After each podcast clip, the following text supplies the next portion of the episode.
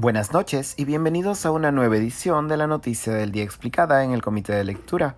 Les saluda Mateus Calderón, curador del Comité de Lectura. Continúa pendiente de resolución el pedido de tutela de derechos realizado por la defensa del mandatario Pedro Castillo, que busca la anulación de la investigación preliminar abierta en su contra por el fiscal de la Nación por presunta organización criminal. Ayer por la mañana se llevó a cabo la audiencia de tutela de derechos convocada por el Juzgado Supremo de Investigación Preparatoria a pedido de la defensa legal del mandatario. Como hemos comentado anteriormente en este podcast, el debate respecto de la investigación por presunta organización criminal contra Castillo estriba en la interpretación del artículo 117 de la Constitución. Según un criterio, si bien el artículo explicita que no se puede acusar al presidente sino por los cuatro delitos consignados en el texto constitucional, no prohíbe la posibilidad de investigarlo por otro delitos, aun cuando esa investigación no podría pasar a acusación. Según la posición contraria, aquello que no está explicitado en la Constitución de manera literal no está permitido. Hasta antes de la apertura de la investigación contra Castillo, a cargo del actual fiscal de la Nación, Pablo Sánchez, el criterio defendido por anteriores fiscales de la Nación era el de no investigar a presidentes en funciones por delitos no recogidos en el artículo 117. En la audiencia de tutela de derechos de ayer, se hicieron presentes representantes de la defensa legal de Castillo y de la Fiscalía de la Nación. No obstante, no acudió el fiscal Pablo Sánchez, hecho cuestionado por el abogado Benji Espinosa, defensa del mandatario. Espinosa argumentó que la Fiscalía de la Nación no tiene competencia para investigar a Pedro Castillo fuera de los cuatro delitos mencionados en el artículo 117 de la Constitución y señaló que la investigación abierta contra Castillo configuraba un, cito, trato discriminatorio, al no seguir el criterio aplicado otros jefes de Estado antes que él.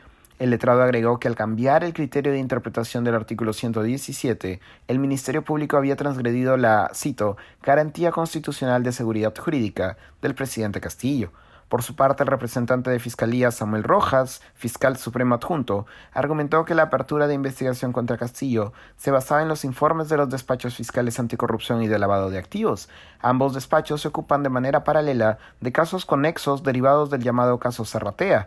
Señaló Rojas que, cito, ambos despachos han arribado a conclusiones semejantes. Existen indicios suficientes de que el presidente Pedro Castillo estaría haciendo uso de cargos y lideraría una organización criminal.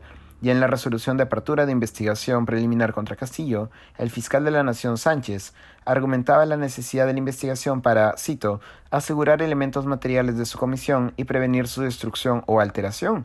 Al cierre de esta edición, el Juzgado Supremo de Investigación Preparatoria todavía no había tomado una decisión respecto de la investigación contra Castillo. No obstante de rechazarse la petición de tutela de derechos, la defensa del mandatario ha asegurado que éste sí irá a la cita de fiscalía mañana viernes 17 de junio. Desde Palacio de Gobierno, el mandatario declaró hoy que está, cito, sometido a una serie de investigaciones y acusaciones también, asistirá a todas, irá a todas, porque de eso se trata, de dar la cara donde nos tienen que llamar. Ello a pesar de que hasta el momento ha solicitado la reprogramación de varias de sus citas fiscales, así como ha respondido de manera evasiva a los cuestionarios enviados por dependencias del Ministerio Público.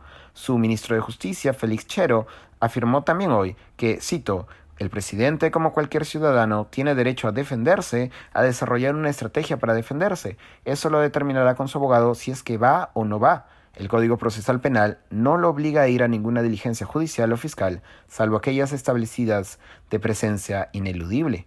Eso ha sido todo por hoy. Volveremos mañana con más información. Que tengan una buena noche.